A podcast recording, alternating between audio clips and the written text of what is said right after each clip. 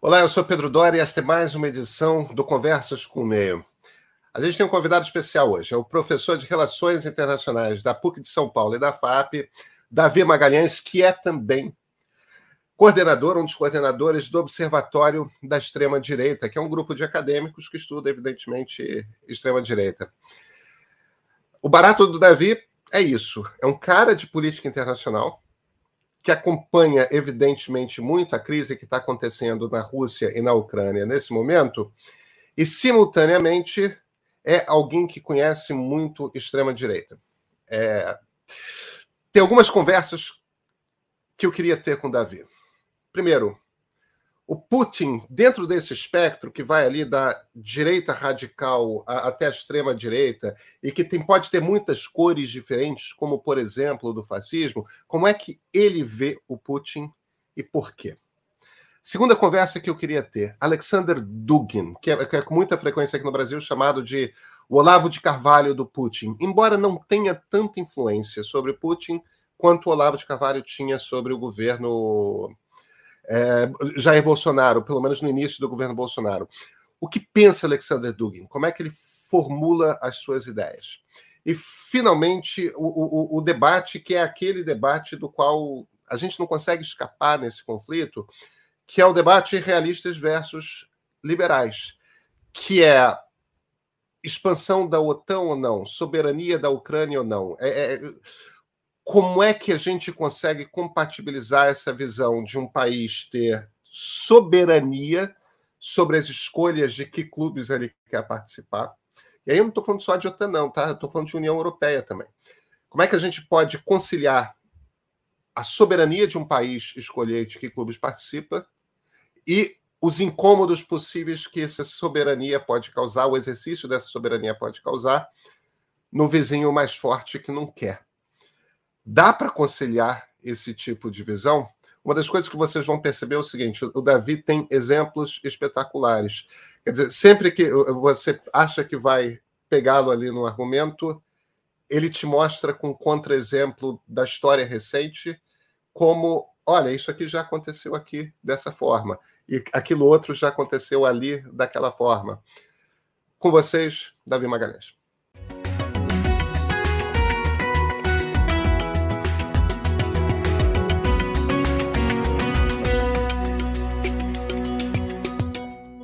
Davi Magalhães, muito obrigado por ter aceito o convite para essa conversa. Prazer é meu, Pedro. Davi, eu, eu quero uma ajuda para entender algumas coisas. É, a gente tem um presidente de extrema-direita.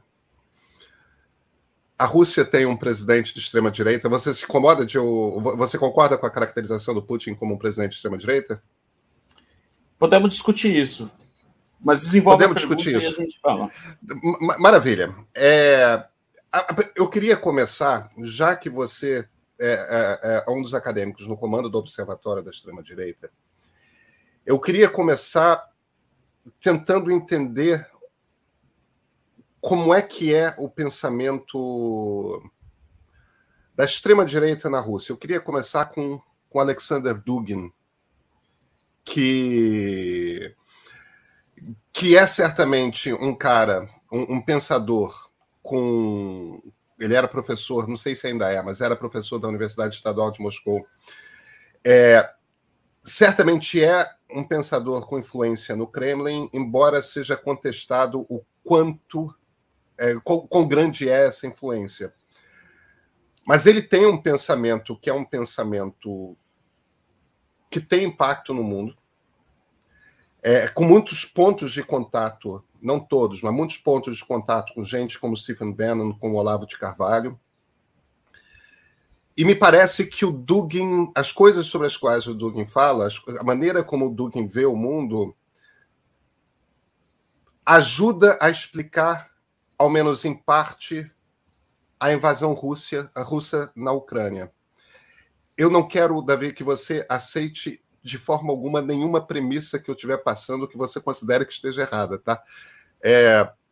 Alexander Dugin. Pedro, é...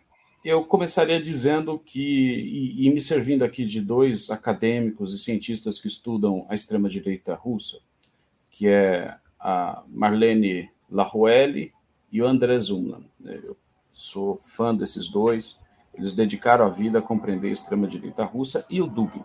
Tem livros sobre Dugin, tem artigos sobre Dugin, eu costumo me pautar por eles. Eles acompanham de perto, inclusive, política externa do Kremlin, o que é eurazianismo, neo-eurazianismo, posição ocidentalista, posição eslavófila.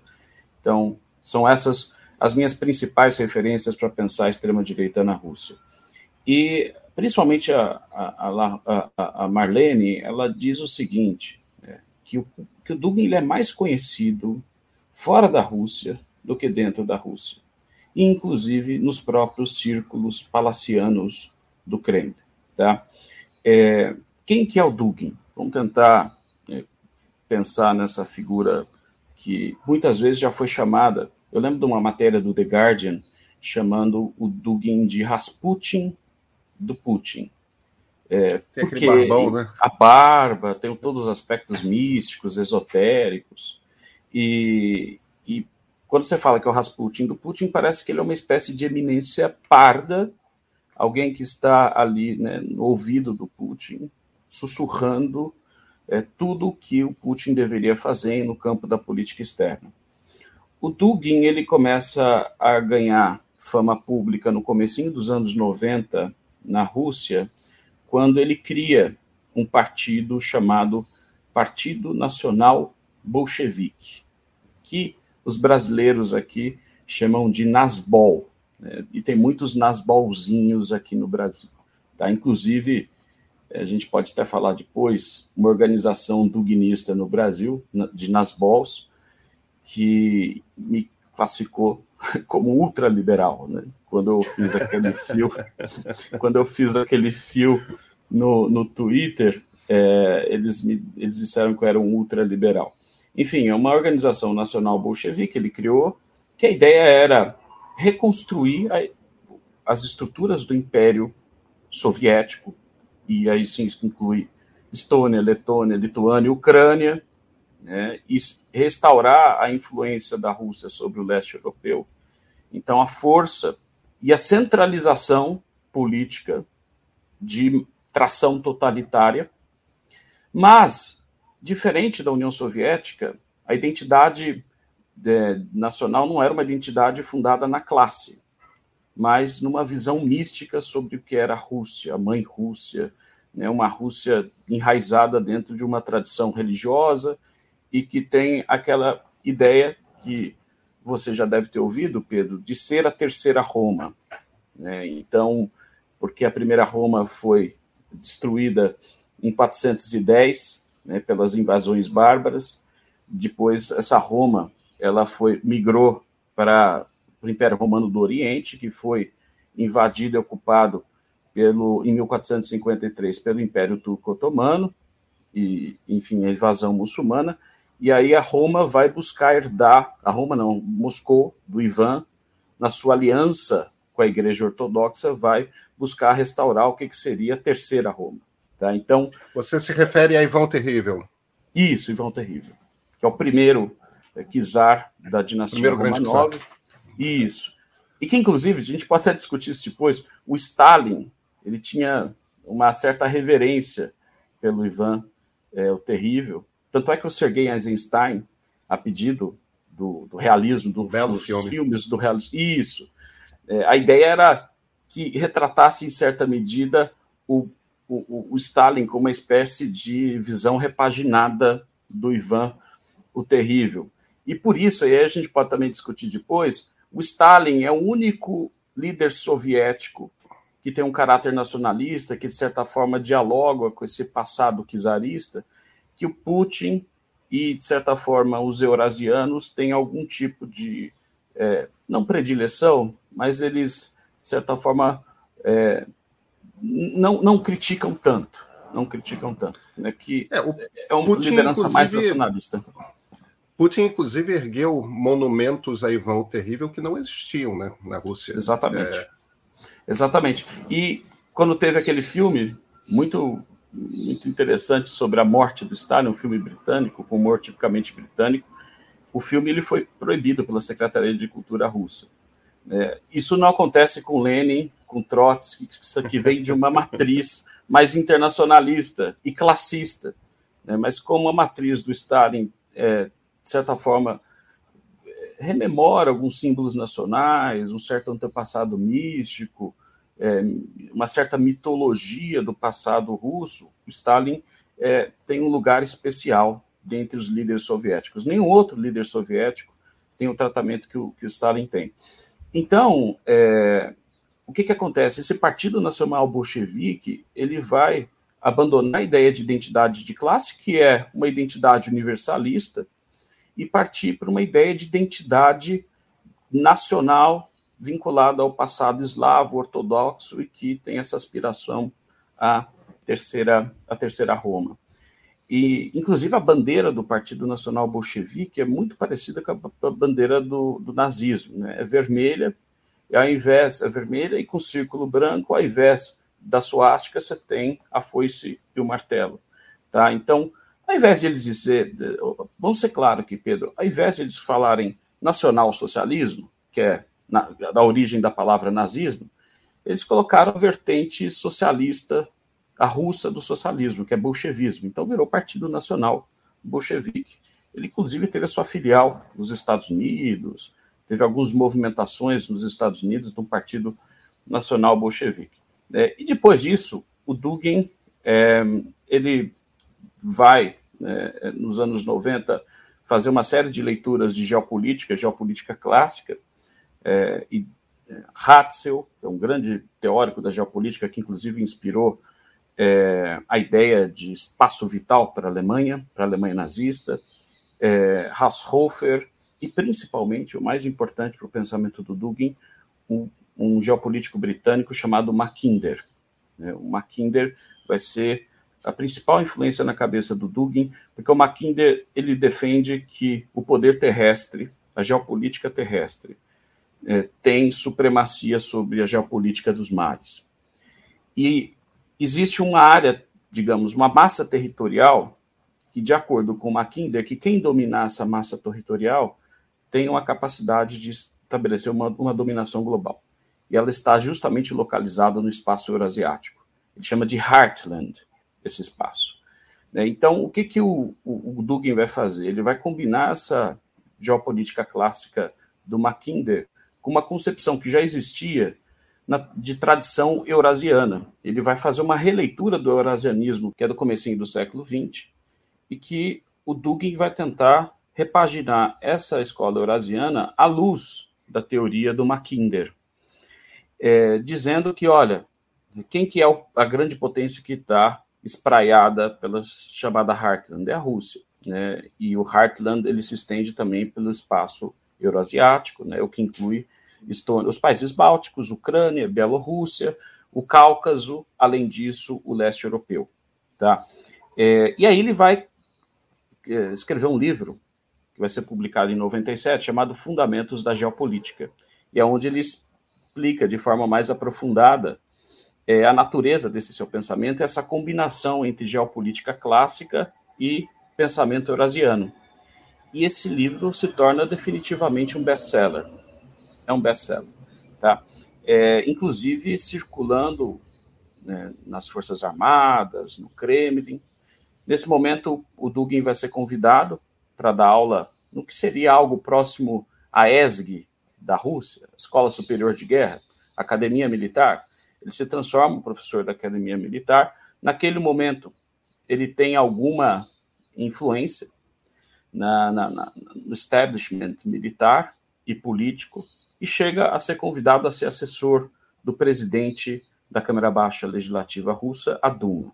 Tá? Esse é o momento, de acordo com a Marlene, é, é, que é essa pesquisadora, que é o momento de maior influência do Dugin no governo russo. Tá? É importante entender porque. Você está falando de que época, mais ou menos? Entre 97 e 99. Você é... vai Yeltsin aí. Isso. É, é, esse é um ponto importante, Pedro. Por quê? Por que, que essa obra ela tem uma ressonância muito grande na opinião pública e nos círculos governamentais e militares russos, porque pega um momento de atrofia da Rússia nos anos 90, pega a crise econômica, a Rússia perde quase metade do seu território, quase metade da sua população, maior declínio econômico sem precedentes. Né? Enquanto a maioria dos países do, do, do mundo socialista fizeram a transição para o capitalismo, mantendo-se basicamente na integridade do seu território, à exceção da, da Iugoslávia, é, a, a, União Soviética viu né, todo o seu império é, se desmanchar é, e havia um sentimento de crise, de declínio, e a obra do Putin, é, do Putin, perdão, do Dugin, ele prometia é, uma interpretação do, do, que que o, o, de certa forma que, que, poderia animar uma restauração desse império, tá? É, então ele passa a ter uma certa influência nos círculos militares e políticos da Rússia. Depois tem um período ali do Dugin que ele se afasta a partir do comecinho dos anos 2000, inclusive no começo do governo Putin. Aqui, assim, outro cara que eu, que eu gosto muito, que discute Rússia, eu acho que é o maior especialista em Rússia do Brasil, que é o Ângelo Segrilo. E o Ângelo Segrilo ele faz muito bem em tentar colocar o começo do governo Putin como um governo, como um governo ocidentalista moderado. O, o, o, Pedro, você sabe quem foi o primeiro presidente a prestar solidariedades ao Bush quando tem 11 de setembro? Foi Putin. É, e logo em seguida eles fecham um acordo, um acordo de cooperação na guerra ao terror. E aí, assim, China, Estados Unidos e Rússia estavam juntos na guerra ao terror. É, Estados Unidos estava preocupado principalmente é, é, é bom a gente, Pois é, bom a gente falar. Estavam juntos no Afeganistão, né? Isso. Não, Veja só, é, Afeganistão, Estados Unidos, né, preocupação principalmente com o Talibã e Al-Qaeda. Na Rússia, a preocupação era funda Chechênia, é, que era o calcanhar de Aquiles e que, de certa forma, vai ser a guerra que vai catapultar o Putin ao poder. Né? Então, é aí que ele se torna uma figura pública, um líder forte. Entre 99 e 2000, né, ele assume o poder na Rússia. E a China, a província de Xinjiang, que é uma província na Ásia Central, já uma província muçulmana, que é onde há relatos, né, inclusive de campos de trabalho forçado, né, em que muçulmanos são confinados. Então, era conveniente naquele momento né, que o terrorismo muçulmano, o islamismo radical fosse combatido, eles estabelecem um acordo. É, e tem um acordo de Moscou, que é, parece o Bush, o Putin, né, muito, é, de certa forma, convergindo. E essa retórica eurasianista não existia de forma exaltada nos dois primeiros governos do Putin. Entre 2000 e 2008, a gente tem uma reação natural que a gente já via durante o governo Yeltsin, a expansão da OTAN, mas não havia uma posição agressiva, revanchista da Rússia em relação a, a, a essa região. É, vem o governo do Medvedev, e quando, de 2008 a 2012, quando o Putin retoma o seu poder em 2012, é, aí a situação já mundial já mudou. Que tem as grandes manifestações, 2013, 2014 você tem a crise na Ucrânia, e aí a gente pode observar, inclusive, uma mudança na política externa, é, na política externa russa. E esse movimento, momento entre 2013 e 2014, o Dugin volta a ter alguma influência, de acordo com a Larouelle, Marlene Larouelle. Pois não. Posso te interromper, Davi? Claro, claro. É, porque me parece que há uma linha um pouco mais uniforme e, e menos de rompimento. Se a gente vai para 2004, quando tem a Revolução Rosa na Geórgia e a Revolução Laranja na, na Ucrânia, é, o Putin ali já faz uma intervenção na Geórgia. Sim, e 2008. ele demonstra. Isso, desculpa, na, na, a intervenção foi em 2008, mas em 2004, quando tem a Revolução Rosa a Revolução Laranja, não é 2004? 2004 são as revoluções coloridas. A intervenção isso, militar na Geórgia é em torno da questão do Ossétia do Sul. Você está certo. Mas você tem o, o envenenamento do Viktor Yanukovych, porque Sim. ali em 2004 é, a Revolução Laranja na Ucrânia acontece por conta de uma eleição que os observadores internacionais consideram que foi fraudada. O presidente que é eleito e que acaba não sendo empossado porque eles fazem uma nova eleição de segundo turno era alguém que o, o, o, o Putin queria ver no governo, e, quem, e, e durante a campanha havia sido envenenado para ser assassinado, a, a, dose de veneno, aparentemente, essa é suspeita, não foi suficiente. É, havia sido envenenado o Viktor Yanukovych, que termina sendo eleito presidente da Ucrânia. Quer dizer, já havia algum tipo de intervencionismo do Putin ali, nesses países irmãos. Não, sem dúvida havia. Sem dúvida havia. E, e é, a questão é que o Viktor Yanukovych ele assume o governo né, e assume um governo com uma orientação pró-Rússia.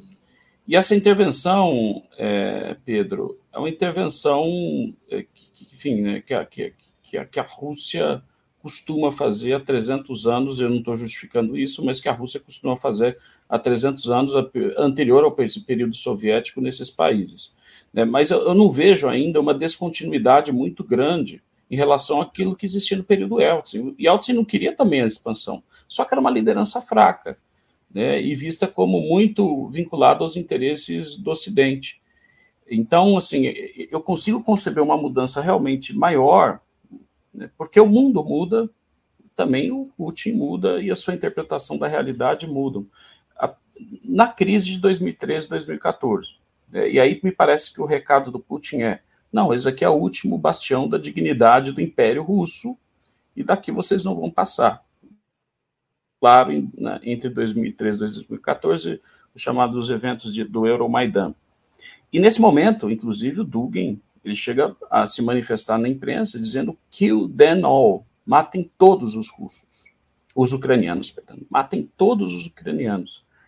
E, e vai se começar a reformular uma ideia da extrema direita russa que é de Nova Rússia, né, que é a ideia de uma nova Rússia restaurando essa, essa ideia de império.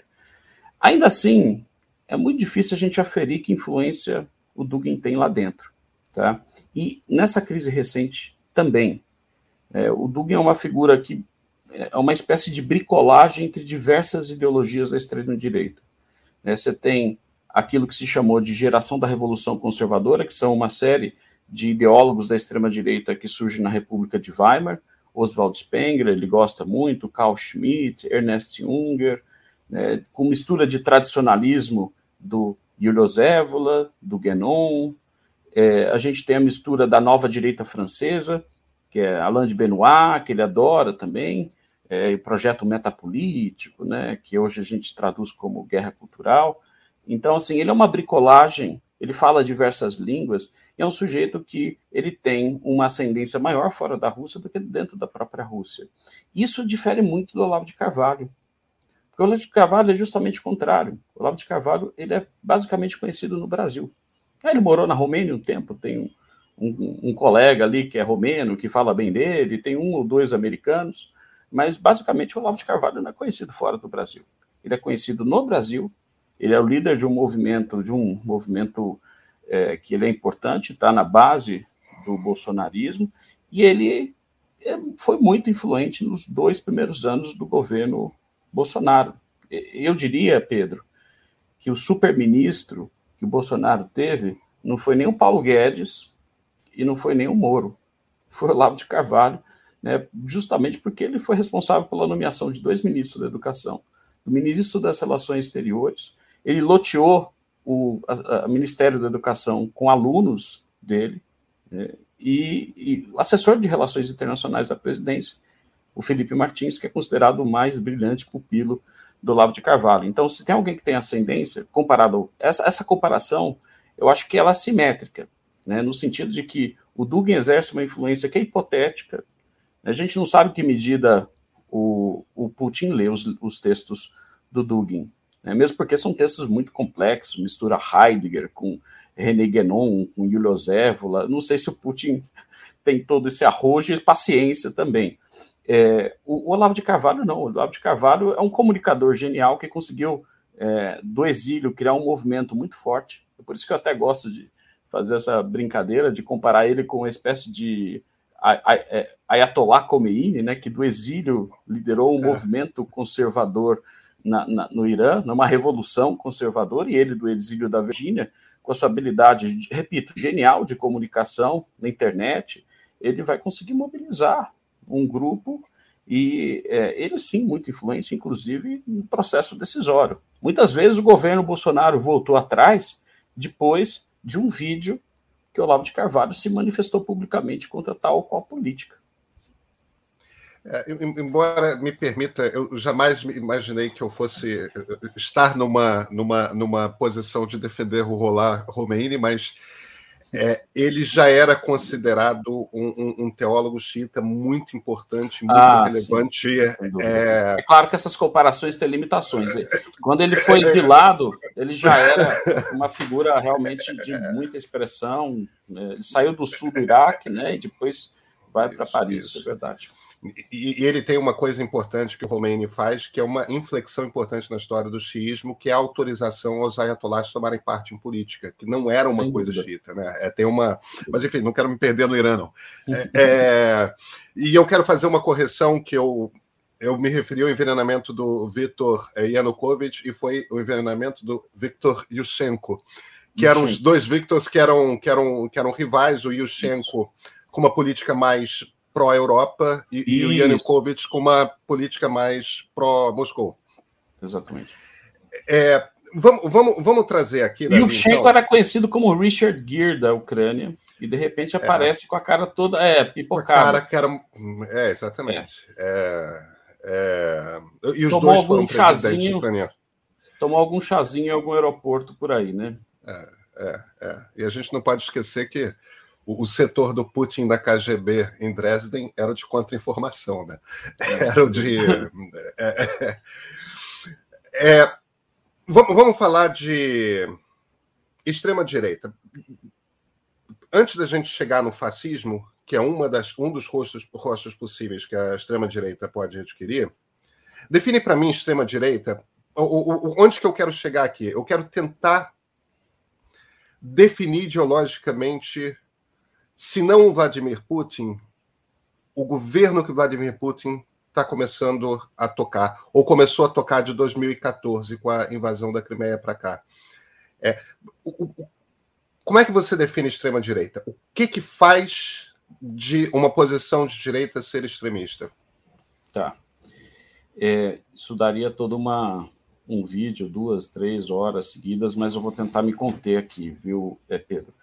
É, em geral, a literatura que trabalha ultradireita, direita radical, extrema-direita, é, que é, esse é um problema aqui no Brasil, que são termos intercambiáveis, né? Às vezes até por questões de evitar repetição, você fala direita radical, extrema-direita, ultradireita, fascismo, nazismo.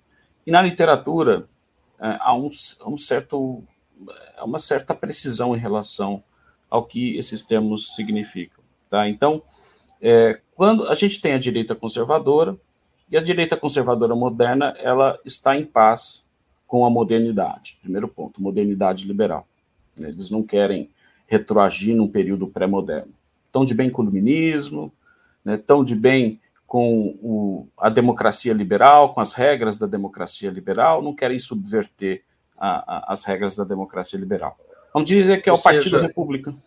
Pode falar. Ou, ou seja, é, estão em paz com decisões baseadas em conhecimento científico Perfeito. e estão no jogo da, da ideia de que teremos um regime no qual os representantes e os chefes de executivo serão eleitos e no qual há estabelecida uma Bill of Rights, né? Um, uma tábua Sim. de direitos que é universal a todo ser humano dentro Isso. daquela sociedade. Governo majoritário, mas proteção de minorias. Das minorias. É. É a faceta democrática, a pulsão majoritária, a faceta liberal, a de proteção dos direitos individuais, livre manifestação, de minorias. Então, essa combinação, né, muito recente na história moderna, né, então, Isso. do século XVIII, XIX para cá. Então, não há qualquer tipo de conflito com a ideia de democracia liberal, com iluminismo, com modernidade. Vamos dizer assim, é o partido, o partido republicano mainstream, antes do, do Trump, de certa forma, modificar um pouquinho. Né? Antes do George W. Bush, né? Até o George Bush Não, pai. O, né? Bush, o George o W. Bush... Bush já começa. O Bush já começa a ter uma influência evangélica ali que, que é diferente, né? É, mas olha só, é, o, vamos falar, porque tem uma diferença do movimento neoconservador e o movimento neoconservador, em linhas gerais, é um movimento que tentou exportar, e aí o grande erro, uma a ideia da revolução americana, da democracia liberal. É, então, assim, a eu força. vejo ainda a força. Né? Então, é o que eles chamam de é, wilsonianos, que acreditam nessa ideia de, do Wilson, do tá Wilson, de democracia liberal, mas por meio da, da força, da baioneta.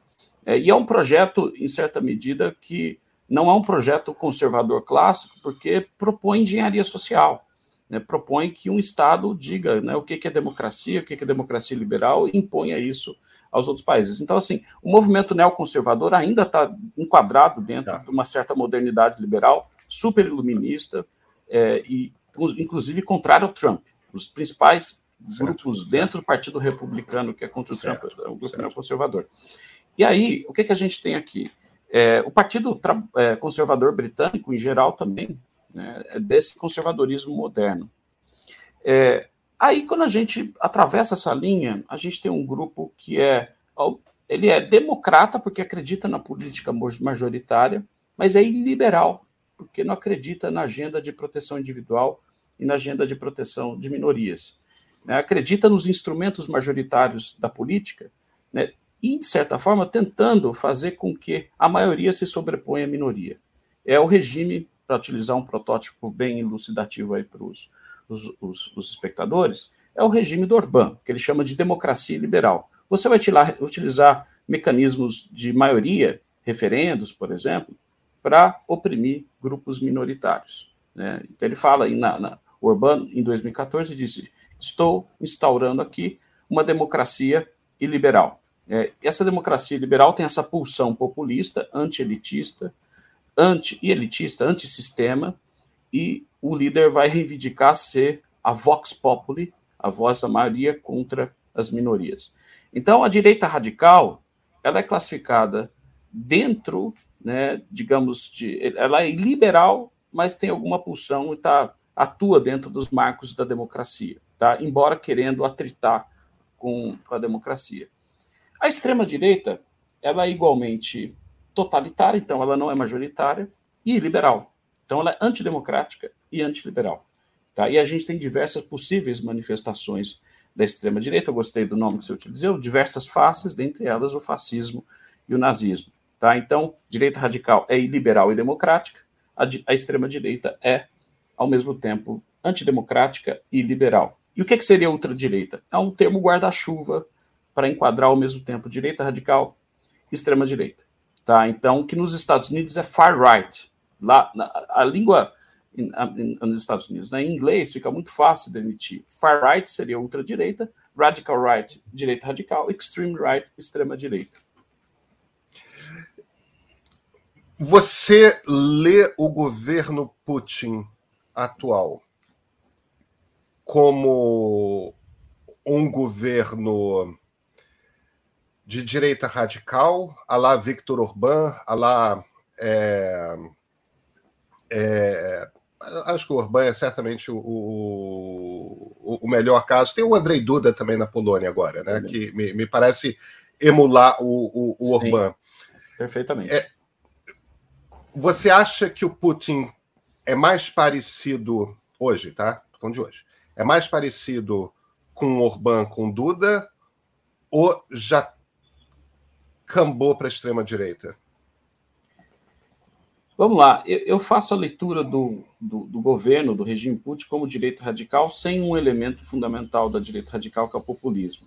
Eu não vejo uma posição do Putin como essa abordagem contra as elites científicas, tecnológicas, artísticas, e no sentido de buscar se colocar como um líder que tem conexão orgânica com as maiorias contra as minorias, como existe aqui no bolsonarismo, como existe no, no, no Orbán, como existe com a Marine Le Pen na França e por aí vamos, né? O Vox na Espanha, você falou Duda, existe uma, um elemento populista muito forte. Eu não vejo essa característica antissistêmica e antielitista no Putin. Eu vejo Putin como uma espécie de autoritarismo reacionário, né? um autoritarismo reacionário. E por que, que eu não o vejo exatamente como fascista. Tem alguns elementos que o fascismo de extrema-direita, portanto, a gente está no campo da extrema-direita, possui que eu não encontro no governo Putin. O primeiro é o seguinte: há uma diferença que os estudos sobre fascismo fazem entre o que é autoritarismo e o que, é, é o, o, regime totalitário fascista. O autoritarismo, em geral, ele faz um pacto com faz um pacto com as elites pré-existentes, igreja, setores militares, governos, partidos mais condescendentes. Né? Você pega na Itália os partidos condescendentes, o Partido Liberal, né, que, de certa forma, no momento fechou ali com, com Mussolini, e é, é, o, o, governo, em geral, autoritário, ele busca silenciar a opinião pública.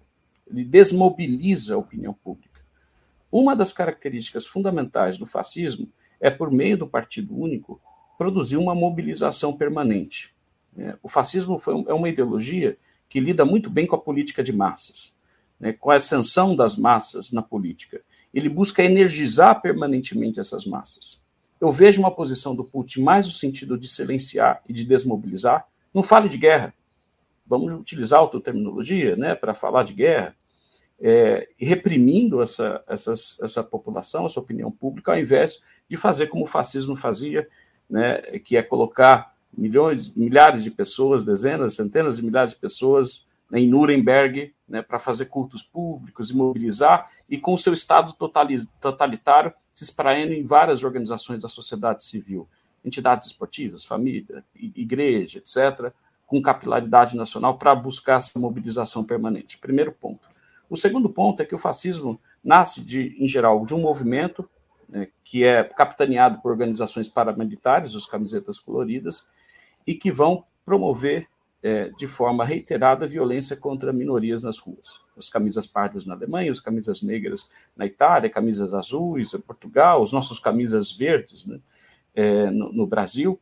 Então, eu, é, eu, não vejo isso presente, por exemplo, no regime é, é, do, do Putin. É o que o, um grande é, teórico do fascismo, que é o Paxton, Anton Robert Paxton, ele tem um livro chamado Anatomia do. É, ele tem um, um, um, livro chamado Anatomia do Fascismo, que ele fala de Estado dual. Você tem um Estado de partido único e, ao mesmo tempo, uma organização que é uma espécie de braço armado do partido fazendo trabalho nas ruas, expurgar minorias. Tá? Eu não vejo isso presente no governo, é, no, no, no regime do Putin. Tá? Eu vejo, por exemplo, algo muito próximo a isso na Índia, do Narendra Modi. Narendra Modi tem um partido que defende uma visão exclusivista do hinduísmo, fundamentalista exclusivista, e você tem uma organização paramilitar, que é a RSS, fazendo linchamento de minorias na Rússia, na, na rua, né, fazendo linchamento de minorias muçulmanas na rua. É, e a RSS foi fundada ali no Entre Guerras, inspirado nos camisas coloridas do nazifascismo. É, então, para citar dois elementos que eu acho fundamentais, na, que a gente vê no fascismo histórico, que a gente não encontra no regime do, do, do Putin. Agora, o regime é um regime ultraconservador, eu não utilizo nem ultraconservador, é reacionário, é, tem uma nostalgia com o período czarista, essa ideia de combinar nacionalidade, ortodoxia e eslavismo. Tá? Isso está presente, sem dúvida nenhuma, no governo do, do Putin, mas eu veria isso algo muito mais próximo a um czarismo lá século XIX, né, do que um regime fascista moderno como a gente viu nos chamados fascismos históricos, né, principalmente no alemão e no italiano.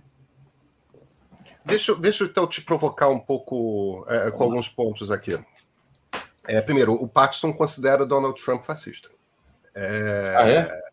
É, é. Ele, ele, escreveu, ele escreveu um artigo na. Eu não lembro se foi na Time ou na Newsweek, logo após o 6 de janeiro, dizendo: olha, esse aqui é o ponto a partir do qual eu classifico o, o isso que está acontecendo com o movimento fascista. Ele está traindo o livro dele, então. Eu não conheço esse eu artigo. Acho, ele está traindo porque ele fala assim: é difícil a gente pensar o fascismo fora das linhas do fascismo histórico. Ele diz no livro dele que é muito difícil se reunirem Sim, todas acho, as características. Eu, eu, acho, eu acho que ele tem uma, uma definição que, que é a coisa. É, é, livro é aquela coisa, né? Cada um lê de uma maneira e, e, e tem memórias, fica seguro com com um. A, a, coisa que eu acho mais interessante, a coisa que me chamou mais atenção do Anatomia do Fascismo é, é aquele argumento que ele faz de um regime no qual há pulsão da morte, há, há Thanatos, mas não há pulsão da vida, não há Eros. é, usando a, uma, uma pegada mais psicanalítica. É um regime de culto à morte, em que você está consistentemente é, celebrando a morte. Esse seria o, o espírito do, do fascismo. É, a gente sempre vai ter esse debate, Davi, entre, no fim das contas, o que são duas escolas. Se a gente, para definir fascismo, a gente tem que se prender às características do, do que o fascismo teve no, nos anos 20 e 30, ou se de alguma forma a gente pode flexibilizar, como, como o, Jason Stanley faz, como a Madeleine Albright faz, como o Berto Eco fazia, é, é, de você flexibilizar e pegar várias características e ver ali é, a soma um pouco dessas características. O Putin tem feito um discurso é, étnico cada vez mais intenso. De, de, uma coisa de existe um povo eslavo e, e, esse povo eslavo precisa estar junto. E existem. Ele, ele fala em purificação da, da Ucrânia, ele fala em purificação da Rússia. O que, que seria? As pessoas que têm a mentalidade contaminada por coisas como ideologia de gênero do Ocidente, é, elas precisam ser expurgadas da sociedade russa. É, isso me parece é algo que vai além de um, um, um, um reacionarismo. É, isso começa a ter um tipo de vertente para qual eu não consigo encontrar uma outra palavra que não fascista. Embora eu concorde com você, esse elemento ritual do fascismo não existe na Rússia. Agora, tem essas várias imagens que estão começando a, a circular, principalmente na, na, Praça Pushkin, mas não apenas na Praça Pushkin. É... a Praça Pushkin é uma praça em Moscou para quem está nos assistindo, que é uma praça onde protestos costumam acontecer. É, é, é um pouco como a Sé e, e, a Avenida Paulista em São Paulo, um pouco como a Cinelândia e, e, e, a Candelária no Rio de Janeiro. As cidades grandes têm esses lugares onde as pessoas costumam. É, é como a Maidan é, em Kiev. A, a, Praça Pushkin tem essa característica em Moscou. E já há algumas semanas a Praça Pushkin está tomada por tropas de choque é, soldados de, é, vestidos de é, uniforme de choque, com camburões por toda parte. Alguém aparece e levanta um cartaz ou simplesmente grita: é, não a guerra, acabem com a guerra, ou, ou seja lá qual for o, o, o, grito, imediatamente desce três soldados com cacetete e carrega essas pessoas para sabe-se lá onde. Quer dizer, existe uma coisa que já não é apenas o controle para uma máquina de propaganda, já não é mais aquilo que, que, que existe há, há, alguns anos na Rússia de um amplo controle do Estado é, da imprensa e apenas a, e a tolerância com alguma imprensa independente. A, a, a imprensa independente acabou. E você está com esse controle é, ali no laço de toda a população. Isso não é o início de um totalitarismo? Isso não é o início de um Estado total? Não existe uma coisa que está diferente ali acontecendo? Bom, ótimo, adorei. É, eu quero é, aqui é, retomar um, um, texto que eu escrevi junto com meu amigo Odilon para a Ilustríssima há duas semanas, né? Saiu no domingo retrasado na, na Ilustríssima e que a gente fala assim, olha, a extrema direita ela tem diversas faces e a gente não precisa necessariamente utilizar a face do fascismo. Ela pode ser ruim, pode ser deletéria, pode ser completamente nociva aos a princípios mínimos civilizatórios, sem a gente necessariamente utilizar o rótulo nazismo e fascismo, porque a gente sabe que, ela, que esse rótulo ele é utilizado em geral como uma forma de demonização do outro. É, e, eu entendo, Pedro. Você entende que não é isso que eu estou fazendo? Não, não, claro, perfeito, perfeito. Não, não é isso que você está fazendo, mas eu, eu tenho, eu, eu, eu, eu quero ter muito cuidado com a utilização, e aí pode ser uma espécie de purismo acadêmico, com a utilização desses termos, né, para que a gente também uma vez a gente utilizado esses termos de maneira é, sem muito rigor, para, para de fazer sentido. E quantas vezes já ouvi colegas meus progressistas chamando Fernando Henrique, é, Temer, é, é, Alckmin de fascista. Né? Então, uma, você tortura tanto o termo que ele perde capacidade de explicar fenômenos da realidade. Né? Então, é, eu, eu, vejo assim, genocídio é a mesma coisa. Quando eu dava aula sobre guerra do Paraguai, eu utilizava um clássico dos anos 70, que era do que a Venato, que é genocídio no Prata. Né? Eu falo assim, pessoal, o genocídio é um extermínio baseado numa identidade, né? movido pelo extermínio vinculado a uma identidade particular. Né? E que é uma palavra que a gente tem que tomar muito cuidado para utilizar e não gastá-la. Tá? Então, nazismo e fascismo é uma das possi são possibilidades dentro da extrema direita e que eu acredito que elas precisam reunir e dentro da literatura isso é muito discutido, condições mínimas. Por exemplo, hoje há um certo consenso na literatura que o Estado Novo Varguista não foi fascista. Certo. Hoje há um certo consenso na literatura que até a, a França de Vichy, que colabora com o nazismo, tem características de um regime é, protofascista, com características fascistizantes, mas não pode ser comparado ao regime nazista e o regime italiano. Salazar, o regime de Salazar e do, do Franco, né, no, no, período ibérico, em geral também. Então, eu não vejo é, aqui razão para a gente tentar enquadrar, é, e essa é uma certa obsessão, enquadrar o Putin como líder fascista ao regime né, do, do Zelensky. Né? Vamos desnazificar a Ucrânia, e outro, né, outra possibilidade é enquadrar o regime e o Putin como fascista. Então, eu vejo características, sim, do fascismo. Esse é importante. Há traços do fascismo, como há traços do fascismo aqui no movimento bolsonarista. Quando, a gente, quando o pessoal vai às ruas e dizer meu partido é o Brasil, ele está negando basicamente o pluralismo liberal. Veja que é, os movimentos fascistas negam a política partidária, negam a política parlamentar, acredita que existe uma visão única de nação, uma visão exclusivista e orgânica de nação, e tudo aquilo que diz respeito ao pluripartidarismo precisa ser combatido. Por que, que é que os, geralmente os, os partidos é, de extrema-direita é, que se inspiram no fascismo não gostam de se chamar de partido? Então, França, Reunião Nacional, Rassemblement Nacional, né, da Marine Le Pen, né, o partido, o movimento social italiano que virou, virou agora Fratelli d'Italia, eles não gostam de se considerar partido. Então, assim, existem características do movimento bolsonarista que a gente pode dizer que são características fascistizantes na própria liderança do Bolsonaro, mas quando a gente coloca ali alguns pré-requisitos mínimos para a gente enquadrar e fazer uma tipologia, é, a gente não consegue enquadrar dentro do fascismo histórico. O próprio Paxton, Paxton, ele vai no último capítulo do livro, ele vai dizer o seguinte: é, eu não consigo definir fascismo e nem vou fazer isso aqui. Eu vou trabalhar com algumas paixões mobilizantes do fascismo. E ele elenca nove paixões mobilizantes. E a gente encontra essas paixões é, traços daqui ou de lá em diversos regimes. Né? Mas elas todas se encontraram presentes na Itália e na Alemanha, e eu, eu, eu não consigo encontrar, a não ser em partidecos nacionais socialistas hoje, é, a Casa Pound, que existe na Itália, é, Aurora, Aurora Dourada, que existia na Grécia, são partidos neofascistas e neonazistas.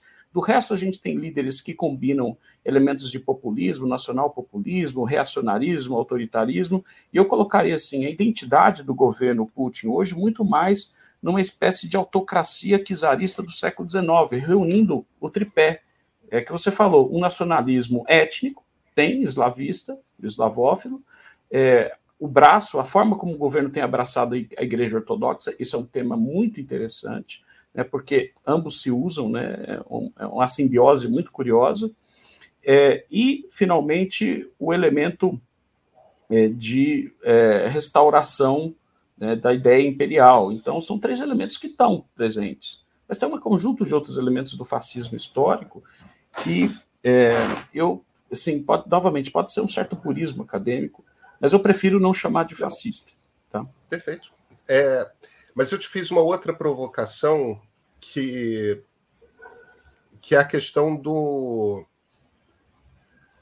da tentativa de criar ou de inventar uma versão contemporânea de um Estado total, de um Estado totalitário. Ah, tá. É, porque tem, tem uma pessoa que é, que é, uma, que é uma, uma, uma jornalista importante, um jornalista é, é, é, é importante da, da New Yorker, que é a Masha Gessen, é, que ela começou há algum tempo a fazer Masha nascida na Rússia, é, criada nos Estados Unidos, começa a construir esse argumento de que o Putin está implantando uma versão moderna, contemporânea, porque é difícil no mundo com internet. Né? Na Coreia do Norte dá, mas não tem internet. É, é, é, é claro que aquele totalitarismo lá atrás da Hannah Arendt, é, Stalin, Hitler, tudo mais, isso não é possível no mundo com internet, porque você tem muito mais dificuldade de, de coibir a comunicação entre as pessoas. Mas uma versão contemporânea não é impossível de ser inventada. Não te parece que um, tem um, um início disso na Rússia, não? Porque, Davi, o que eu acho, no fim das contas, é, e eu talvez esteja em busca de um vocabulário não existente ainda, é que o que o Putin está fazendo é completamente diferente desse movimento autoritário de direita radical, é, nacionalista, reacionário, que é, com Trump, Bolsonaro, Orbán, é, Duda, o, o, Salvini, o Le Pen, é, para citar os que não estão. Aquilo é diferente, tem uma coisa diferente ali acontecendo. Ótimo. Pedro, é, se a gente pegar a história da Rússia, de Ivan até Putin, para ficar só na, a partir da dinastia Romanov, a regra na, na, na Rússia, isso de certa forma se enraizou em uma determinada cultura política, é você sair do autoritarismo para a ditadura, ditadura para o totalitarismo, totalitarismo para o autoritarismo e ficar migrando né, dentro desse pêndulo. A gente teve um período excepcional na história russa, que foram os anos 90, né, e depois o Putin, de certa forma, vem restaurar, é, que é a tentativa de uma democracia liberal. Né, o único período em que a Rússia tentou emular ah, uma divisão né, típica ocidental de democracia liberal, e que é, vai prosperar, e vai prosperar cheio de vírgulas, porque é um período que é visto com, por trauma, e não porque era democracia liberal, né? porque a população per percebeu aquele período como um todo como um trauma. Então, assim, a história da Rússia ela está muito vinculada com a história de sistemas autocráticos. E na ciência política, a gente costuma diferenciar, em, digamos, em, em, em graduação o que é um autoritarismo, daquilo que é uma ditadura, daquilo que é um totalitarismo. Tá? Eu fecho com uma autora que você citou, que é muito querida, uma autora liberal que eu gosto muito, que é a Ana Arendt, e eu, eu acredito também que nem sequer, veja, a Ana Arendt falou assim, nem sequer o, o regime do Mussolini Isso. pode ser classificado como, como totalitário. totalitário né? e, e eu vejo também regimes totalitários no stalinismo e no movimento hitlerista. Que, como avalia o que está acontecendo é, na, na, na, Rússia nesse momento? O regime do, do Putin é, tem sido um regime um pouco híbrido, porque tem uma fachada democrática de que existe eleições, mas essas eleições não são competitivas. Né? Uma vez que ele empareda a imprensa, ele extermina fisicamente os seus opositores, não é apenas emparedar, ele extermina fisicamente seus opositores. Então, é, tem eleições né? mas você não tem basicamente competição. Competição, não tem. A, a democracia ali é uma farsa, definitivamente uma farsa. Então, era um regime autoritário que eu estou vendo ele atravessar a linha de um regime ditatorial. Agora, o totalitarismo, é, e aí eu não quero ficar aqui me estendendo muito sobre a Hannah Arendt, que eu acho que é, é uma das melhores interpretações do totalitarismo, ele tem esse elemento de dominar completamente a vida social certo. individual, privada do indivíduo e comprometê-lo com um projeto. Coreia do Norte. Eu não vejo isso. Isso. Eu não vejo isso ainda na Rússia. Tá. Né? É, que essa ideia de engenharia social que penetra completamente na vida individual, na dimensão particular das pessoas, é, por meio da igreja, por meio da escola. É, então, a propaganda, a propaganda, você não sai da propaganda, né, o Big Brother. Isso eu não vejo é, acontecer ainda na Rússia. Por isso que eu não consigo caracterizar é, o regime como totalitário. A outra coisa é pensar, o, o, Putin quer um regime totalitário, a gente, aí a gente vai entrar no campo das hipóteses, mas o que a gente tem do ponto de vista material estabelecido na Rússia nesse momento, eu vejo uma transição de um regime autoritário para o ditatorial. Tá, então você vê que há um recrudescimento, mas a maneira como você caracteriza é essa. É uma ditadura que está se instaurando. Sim, sim, sem dúvida. Davi, vamos falar de. Saindo aqui da. Cara, antes de tudo, muito obrigado pela aula. Que é, é... isso, que aula, que é... Estou batendo papo com você, Pedro. Porque... porque porque tem muita informação, argumentos muito bem estruturados, tal. Então, vamos olhar é, mais de cima agora. Uma das, é claro que é, é, que, que, eu sempre termino por, por, visão de mundo mesmo, partindo de, de, de um olhar liberal. É, a impressão que eu tenho de por que, que essa invasão acontece nesse momento. A impressão, é a, a, maneira como eu vejo, tá? É, Putin olhou para a França, o Macron está correndo risco de não ser reeleito. Olhou para o Reino Unido, Boris Johnson está ferrado porque deu festas da Covid, a imprensa está caindo em cima e está fraco dentro do Partido Conservador, está preocupado ali com a própria sobrevivência olhou para os Estados Unidos e a maneira como ele, Putin, olha para Joe Biden, eu não estou dizendo que Joe Biden seja, a maneira como ele olha para Joe Biden é como um presidente fraco. Olhou para a Alemanha e Angela Merkel, que era aquela águia expediente que não acaba mais, acabou de sair, e o Scholz é, embora um político experiente, é a primeira vez que ele está no comando da maior economia da comunidade europeia, da União Europeia. É... O momento para eu dar o bote é agora. Aí ele faz esse ataque, achando que ele vai conseguir um blitzkrieg, achando que ele vai conseguir chegar em Kiev rápido e, e decapitar o governo e botar um governo fantoche, ou, ou, ou, declarar, não sei qual é o objetivo final, se é garantir que é, algumas províncias vão ficar independentes, se é botar um governo fantoche em Kiev, se é enfim, não, não importa, mas ele achava que militarmente ele ia resolver a coisa rápida, ia torear as sanções durante alguns meses e assim ia conseguir redefinir o que é tolerável dentro da política internacional. Ou seja, ele ia legitimar a tomada de território, a, a, a intervenção militar por países fortes e vizinhos. Voltar para uma lógica que é uma lógica pré-Guerra Fria. A gente, a, na Guerra Fria já não era mais tolerável isso de você acontecia aqui e ali, mas já era uma coisa olhada de forma esquisita. Pós-Guerra Fria é uma coisa que você não tem esse tipo de guerra. Você entrar e invadir o vizinho porque você não gosta do governo do vizinho. O, o, o que parece acontecer é, de repente, dentro da Europa, numa candidata à União Europeia pode ser invadida. Isso muda a man... isso muda o que é tolerável. Você reverte o processo. Ao invés de você olhar para franjas do mundo dizendo falta democratizar ali, você começa a olhar, opa, mesmo nas áreas que a gente já considerava solidamente democráticas,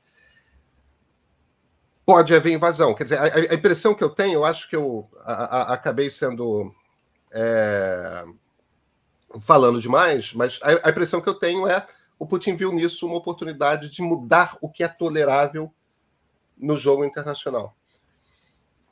Você acha que eu estou lendo direito ou você vê de outra forma?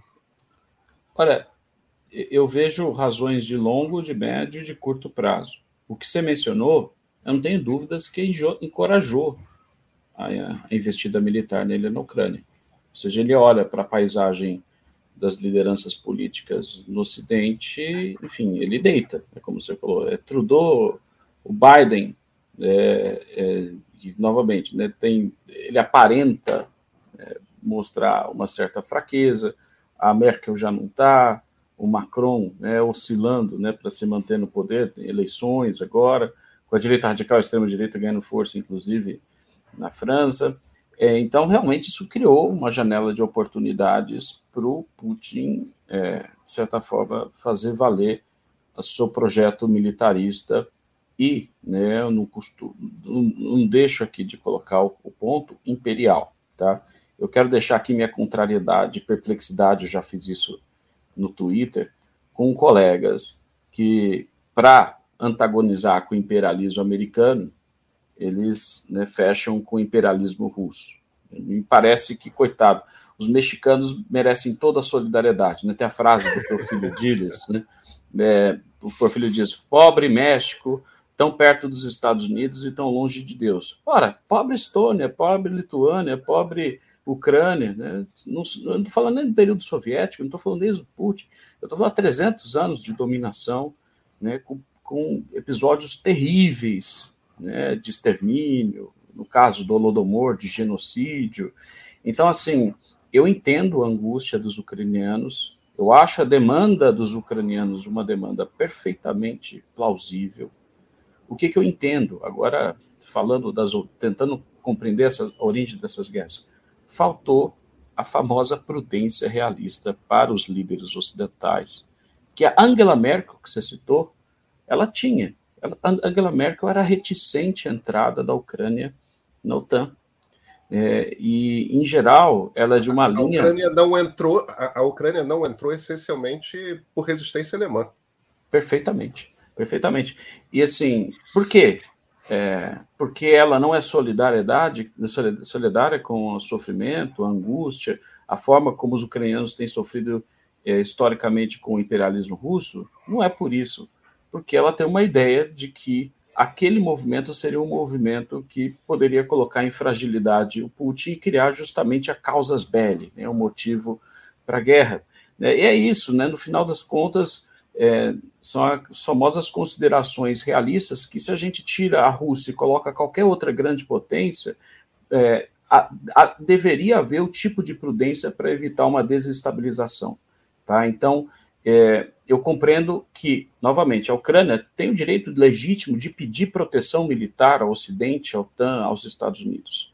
Né? Caberia às lideranças ocidentais calcular isso devidamente. E eu digo isso em relação aos outros países do leste europeu também, porque é, existe aí um certo tipo de análise que diz: ah, foram eles que pediram. É verdade, foram eles que pediram. Mas houve uma iniciativa, e isso foi formulado entre 93 e 94 pelo governo Clinton, de expansão da OTAN. Essa, houve uma atitude proativa do governo americano de expansão da OTAN. Não foi meramente uma reação, ah, eles querem, a gente vai aderir. E desde aquele momento, Pedro, um conjunto de autores é, de realistas, não é que eles estão são agora é, é, engenheiro de obra feita, tá? Daquele momento, eu posso reunir 15, 20 artigos assim, atenção, isso é imprudente. E a questão da prudência na política internacional é um elemento conservador. Isso é imprudente. Né? Historicamente, eles vão lá, historicamente, isso já, deu ruim. E tem tudo para dar ruim né, no, longo, no médio e longo prazo.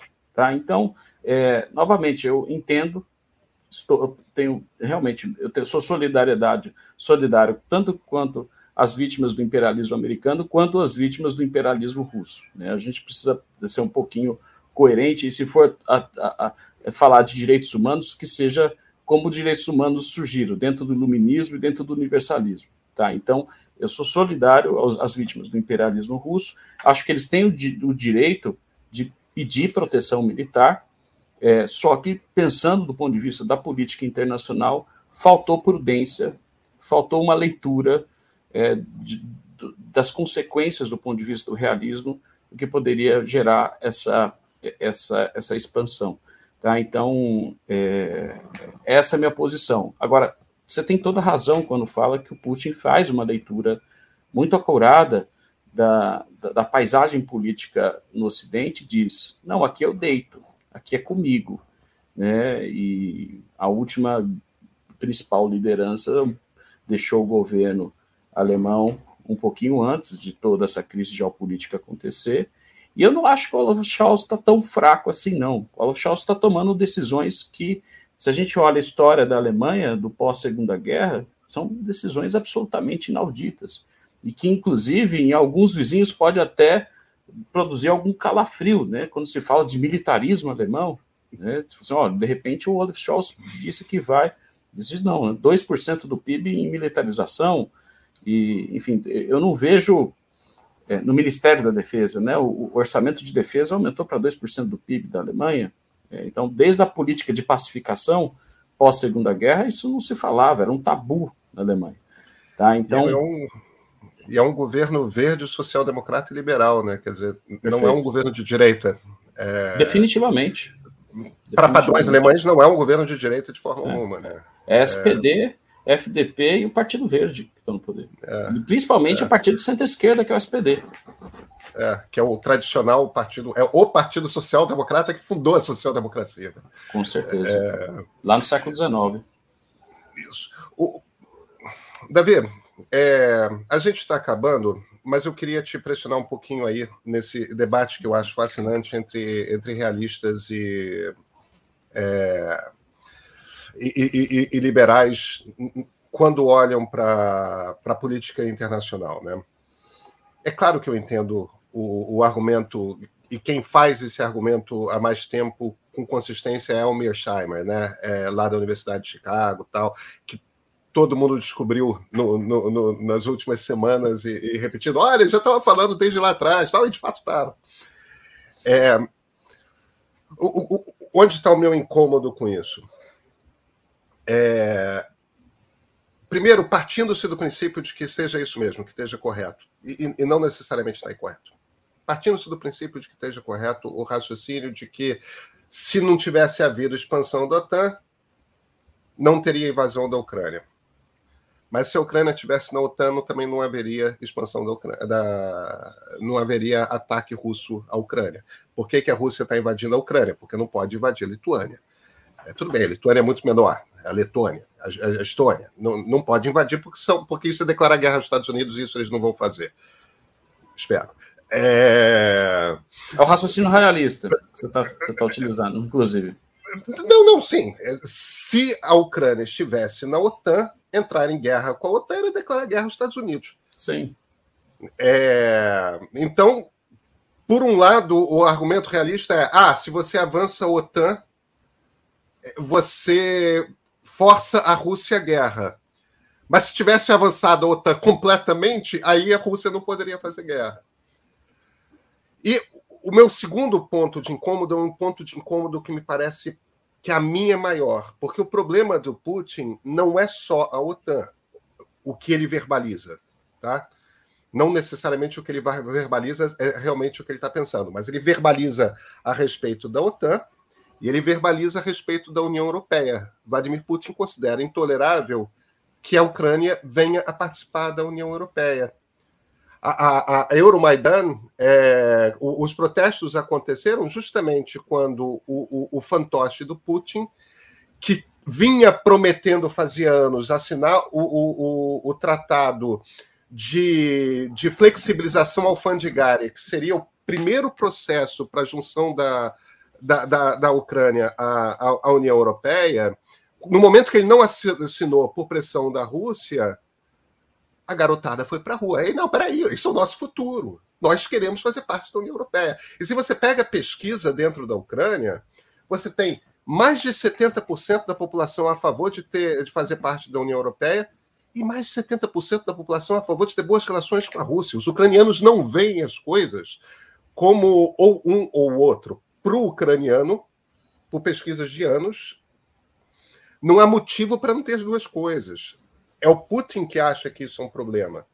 E, e, e aí me, sempre eu, eu não consigo entender por que, que para o Putin é um problema sem pensar em Alexander Dugin, porque me parece que é essencialmente o raciocínio que o Dugin faz de o que, que a Rússia é e, e tudo mais. É, me parece, no fim das contas, e essa é a minha pergunta, e eu te prometo que é a última pergunta, Davi, me parece que existe uma tensão fundamental aí, que é o seguinte: se a gente considera que o vizinho mais forte pode definir que tipo de tratado um país assina ou não, a gente está começando a relativizar o conceito de soberania de uma nação, que é simplesmente abrir mão do princípio da democracia liberal. É, é... Como é que você encaixa essa, essa tensão aí, esse paradoxo? Pedro, eu vou começar pelo fim. Tá? Eu acho que são duas coisas que eu dividiria de forma bem clara, né? O que é soberania e o que é de democracia liberal. São conceitos do ponto de vista da ciência política. Não, desculpa, você entendeu o que, que eu quis dizer com tipo uma democracia como a Ucrânia poder exercer é. a sua soberania para escolher que tratados ah, sim, assina. Sim, sim, sim. É, é nesse sentido que eu quis. Até, é, sim, que ela tem um direito soberano através dos regimes do, dos, das instituições isso. liberais de fazer isso. Sem dúvida tem. Sem dúvida tem, ela pode optar, deveria optar. Eu concordo contigo. É, eu, eu só não vejo isso como algo totalmente inaudito, né, Pedro? Porque se a gente pensar o, as violações de soberania que têm acontecido no, século XXI, eu não vejo Rússia, a relação Rússia-Ucrânia como uma, uma novidade, né? que seja um ponto de virada que a gente tem visto. Né? Vamos pegar o caso mais que salta os olhos, né? que foi assim, bom, vamos, vamos, vamos ocupar e vamos mudar o regime do Iraque. Do Iraque. É. Então, e transformar acho, o é Iraque. É diferente, eu acho que é diferente quando você está fazendo isso com o vizinho, tá? É, eu não estou de forma alguma justificando o que os Estados Unidos fizeram, não, porque aquilo é uma clara é, é, violência contra contra tudo. Aliás, os Estados Unidos fizeram aquilo contra a vontade da OTAN e contra a decisão da ONU. Né? É, os Estados Unidos ali a ação é claramente ilegal mas me parece que é diferente de formação de império, que é o, o, o que a Rússia está tentando fazer. Ou você acha mas, que essa diferença é irrelevante?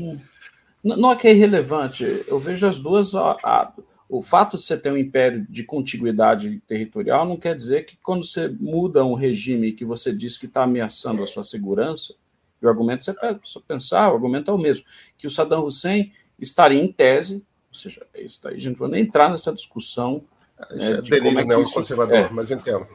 Isso, de, de que está, estaria ameaçando a segurança dos Estados Unidos por conta das supostas armas químicas, armas de destruição em massa, etc., e que isso estaria colocando é, a, a posição, a, fragilizando a segurança dos Estados Unidos. Você quer saber uma coisa? Novamente, eu, eu, eu tenho horror por, por isso que o Putin está fazendo na Ucrânia.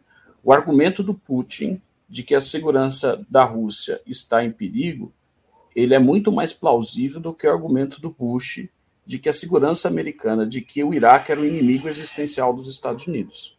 Tá? Então, por que, que, tipo de ataque que o Iraque poderia fazer atravessando o Oriente Médio, Europa, até atingir a costa atlântica americana? É, então, assim, eu não vejo isso como uma novidade, eu, e eu, eu, vejo isso como uma ação, né, como você colocou muito bem, imperial. Né? E, e quando eu penso novamente política internacional, eu penso na distribuição internacional do poder é, e penso, é, no, no, final das contas, qual que é aquele tipo de distribuição que vai produzir menos instabilidade, porque a instabilidade costuma produzir guerras, guerras gerais, né, como a gente viu, guerras napoleônicas, Primeira, Segunda Guerra Mundial, uma ascensão da Alemanha unificada produziu a Primeira Guerra Mundial e daí em diante. É, e eu acho importante a gente pensar na ideia de equilíbrio de poder como fonte de estabilidade das relações internacionais.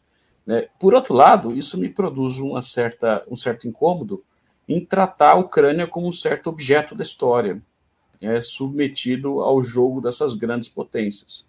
Tá? Então, eu, novamente, eu acho que tanto o México tem o direito soberano de escolher sobre as políticas domésticas externas, quanto a Ucrânia também tem. O que eu acho, eu repito novamente, que as lideranças ocidentais é, elas deveriam ter feito cálculo, a partir de racionalidade, como a própria Merkel fazia, de que até onde elas poderiam ir.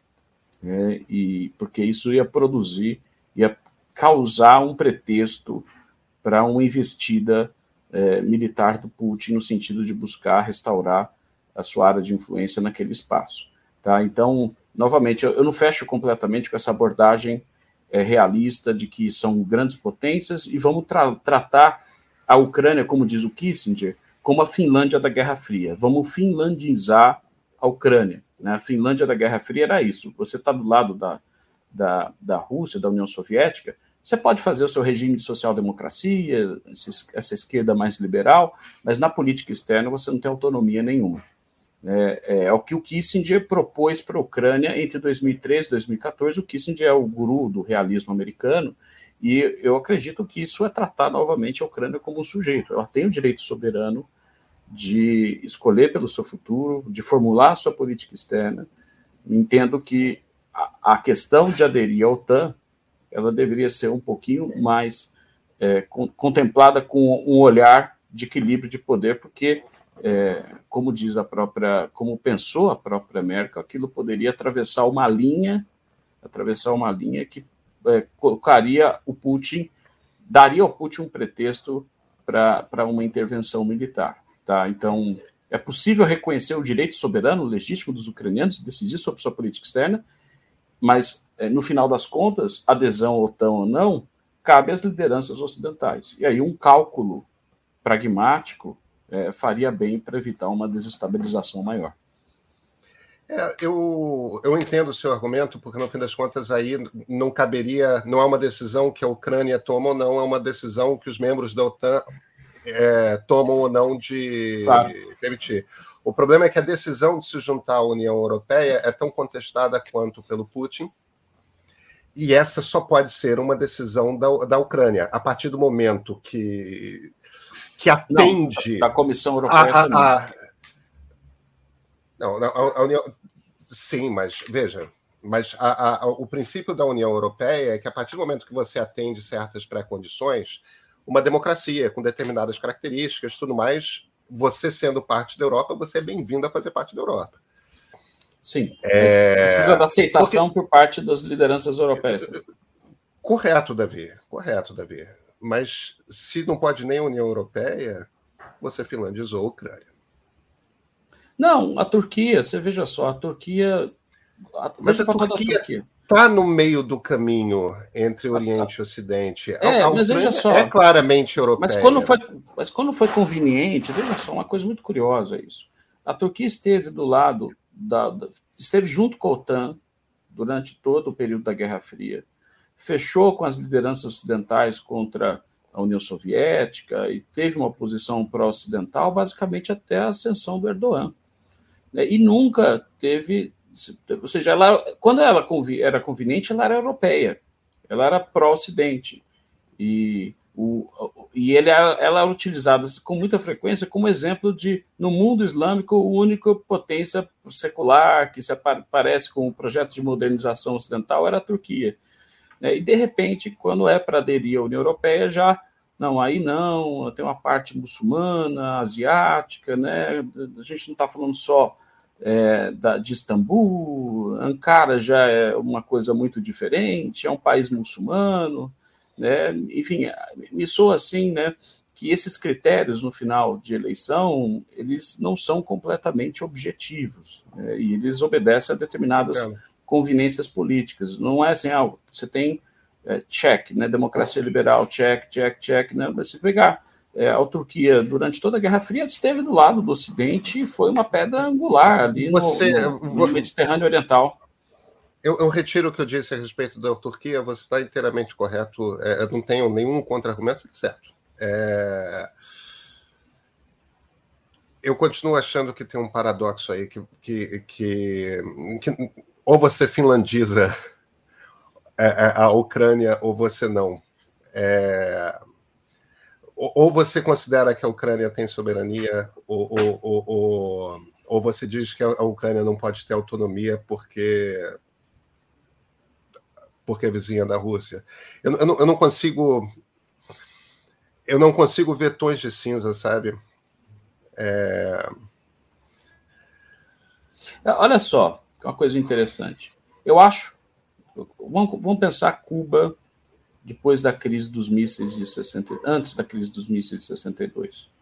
Né? Cuba, quando teve a revolução, tentou estabelecer uma certa neutralidade com os Estados Unidos. O Fidel foi à televisão, falou assim: não, não queremos os Estados Unidos como inimigo, etc. Estava na linha dos, do chamado é, mundo emergente, processos de descolonização, de ter uma neutralidade em relação à Guerra Fria. Tá? Inicialmente nem Até... era uma revolução comunista. Sem dúvida, sem dúvida. É. Eu, eu, falo isso para os meus alunos. Nasce com muito mais um movimento de descolonização do terceiro mundo do que com a matriz marxista-leninista. O que, que acontece? Depois de 61, abril de 61, quando tem a invasão à Baía dos Porcos, né, vai ficar claro para o Fidel que tem um lado que quer me ocupar e que quer restaurar o governo aqui do Fulgêncio Batista, o governo pró-americano. E o que, que, eu, que, que, que, que vai buscar proteção militar da União Soviética. Né? É aí que o Khrushchev abraça o Fidel Castro. E eu vejo, eu vejo nessa ação, é interessante que, novamente, é, colegas progressistas acham legítimo o ato de Cuba buscar a proteção da União Soviética diante do imperialismo americano e não acham legítimo a Ucrânia buscar a proteção dos Estados Unidos diante do imperialismo russo. Eu acho legítimo o pedido deles, tá? Novamente, é uma demanda legítima.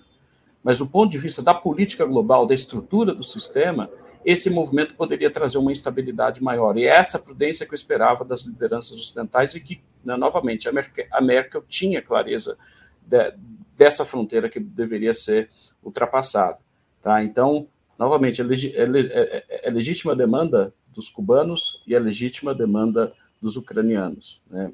Ah, agora, a aceitação por parte da OTAN de aderir à Ucrânia estava líquido e certo que aquilo produzir, produziria uma instabilidade, ou daria ao Putin o pretexto ideal.